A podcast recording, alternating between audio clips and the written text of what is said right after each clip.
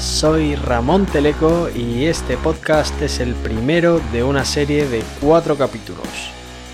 Esta serie se llama Ahora Oppenheimer. Vamos allá. Antes de que Roosevelt lanzara las bombas sobre Hiroshima y Nagasaki, la fisión nuclear formaba un enorme vacío en el conocimiento de la física.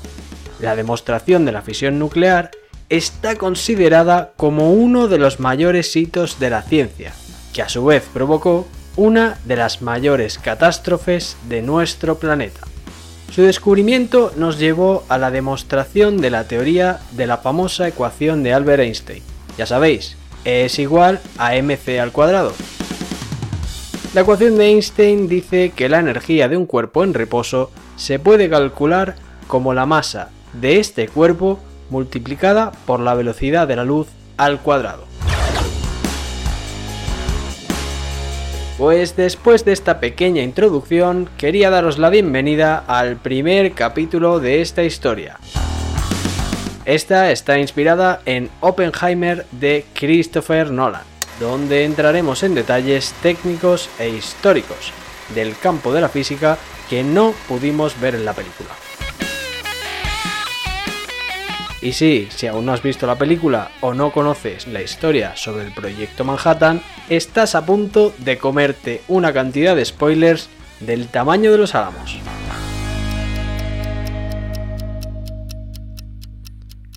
Ahora vamos a ponernos épicos. Este capítulo se llama Desmontando el núcleo.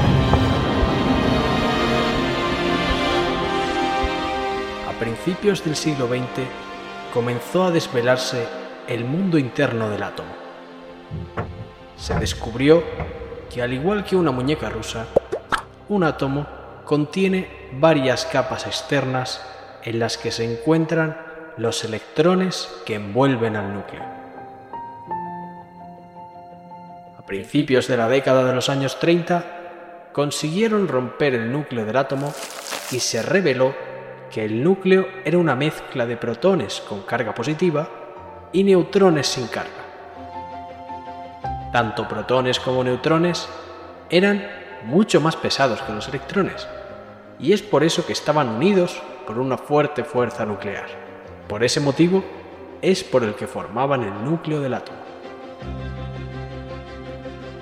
El llegar a despegar esa unión tan fuerte de protones y neutrones que conformaba el núcleo fue un gran hallazgo para los científicos de la época. Pero os estaréis preguntando, ¿cómo lo hicieron?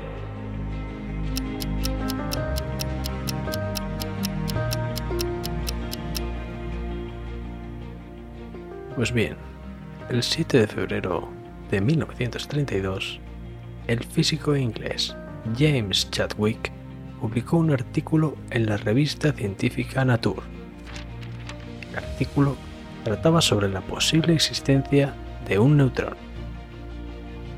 Meses después de la publicación de este artículo, se publicaría en la Royal Society este artículo por el que Chadwick fue galardonado con un premio Nobel. Para que entendáis mejor el experimento de Chadwick, voy a explicaros antes lo que son las partículas alfa y el berilio. Las partículas alfa no son más que núcleos de un átomo de helio, y el berilio es un metal raro, considerado como uno de los metales estructurales más ligeros. Pues bien, para demostrar su teoría, Chadwick bombardeó con partículas alfa una lámina muy fina de berilio. Y el metal emitió una radiación con una energía muy alta, similar a la de los rayos gamma. Un par de años antes, en Cambridge, el ingeniero y matemático John Douglas Cockcroft y el físico Ernest Walton empezaron a colaborar en experimentos sobre los efectos de la aceleración de los protones, sometiéndolos a altos voltajes. Así fue como construyeron el primer acelerador de partículas, con el cual fueron capaces de demostrar la teoría de Chadwick. Así, Cockcroft y Walton se encargaron de disparar protones a gran velocidad sobre metales, consiguiendo tras varios intentos desintegrar el núcleo del átomo. Ello, demostrarían que estos rayos de energía que se desprendían del núcleo se conformaban de un tercer tipo de partículas, que no se conocían hasta la fecha. Y es que no se trataban de protones ni electrones, sino que se acababa de bautizar una nueva partícula crucial en el mundo de la física y la química, el neutrón. El neutrón fue llamado así precisamente por su condición de ser una partícula eléctricamente neutra. Tras toda esta odisea, se reafirmó la teoría de la ecuación de Einstein, ya que los disparos de protones hacían que los metales cambiaran de composición y liberaran energía. Pero no todo eran buenas noticias. También se dieron cuenta de que la energía que necesitaban para poder llevar a cabo el experimento era mayor a la energía que se creaba, así que por el momento no vieron que este hecho les pudiera dar beneficios económicos, vendiendo la energía que se creaba. Las investigaciones no quedaron ahí, y es que en 1938 los científicos alemanes Otto Hahn y Fritz Strassmann experimentaron disparando directamente con neutrones. Disparaban los neutrones contra el elemento pesado que es el uranio, para tratar de crear elementos aún más pesados.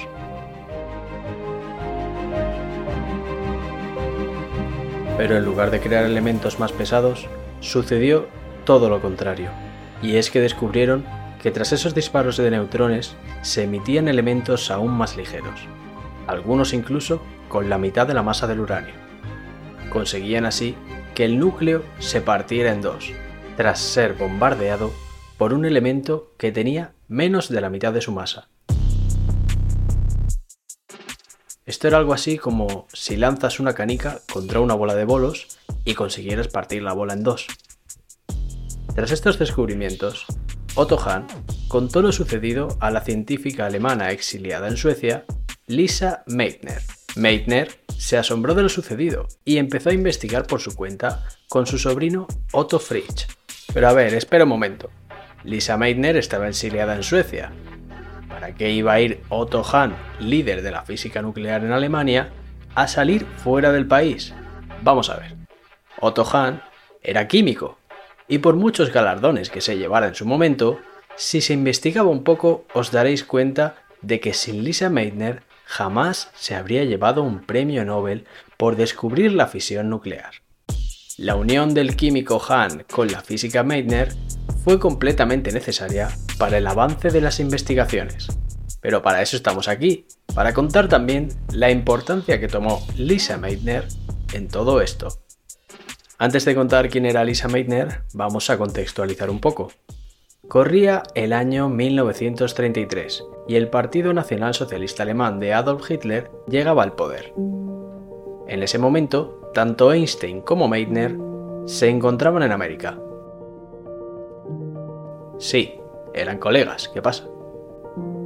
Para que lo sepáis, Einstein llamaba cariñosamente a Meitner como nuestra Marie Curie así que os podéis imaginar la relevancia que tenía Meitner para sus colegas científicos. Bueno, con toda esta situación política en Alemania, Einstein fue nombrado persona non grata, básicamente por ser un físico judío. Y es por esto que Einstein no volvió a Alemania.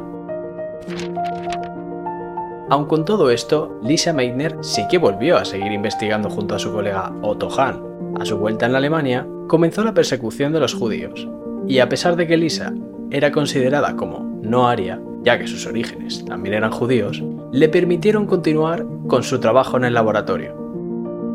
Eso sí, le quitaron su título de profesora y la mandaron al sótano. Esto no le pasó solo a ella, también le pasó al resto de los físicos judíos, que a diferencia con los físicos germánicos, estaban casi obligados a dedicarse a la física teórica, ya que a los físicos arios les llamaba más la atención la experimentación que la teoría.